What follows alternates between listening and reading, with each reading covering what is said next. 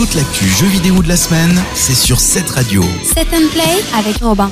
Bonjour à tous, c'est Robin, bienvenue dans cette nouvelle édition de Set and Play. Au programme cette semaine, le test du jeu Battlefield 1, édité et développé bien entendu par Electronic Arts, et qui est donc la nouvelle version de Battlefield. Après avoir soupé des jeux dans la première et dans la deuxième guerre mondiale, souvenez-vous, Call of Duty Modern Warfare nous avait plongé dans une guerre euh, nouvelle, une guerre actuelle et depuis eh on en a soupé dans tous les sens. Des guerres actuelles des guerres dans le futur avec des robots des avions de combat.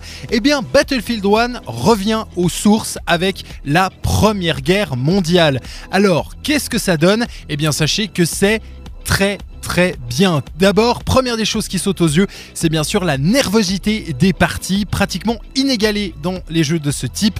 Vous allez en baver, vous allez en suer, mais c'est également le but. Et puis, il faut bien reconnaître euh, que le level design des cartes est tout simplement maîtrisé de bout en bout par les équipes d'Electronic Arts et nous propose des environnements vraiment grandioses dans lesquels on a envie de se balader pour euh, aller tuer des ennemis pas forcément toujours très gentils. D'ailleurs, euh, ce sera agrémenté des bruitages toujours aussi bons de la part de Battlefield avec une bande originale tout aussi excellente. Un rendu graphique et une fluidité au top niveau, donc ça c'est excellent pour euh, les parties en multijoueur. Et puis sachez que si vous êtes euh, un habitué de Battlefield, eh bien sachez que cette année vous pourrez dire adieu à Battlelog et ça je pense que ça va faire plaisir à beaucoup beaucoup de joueurs.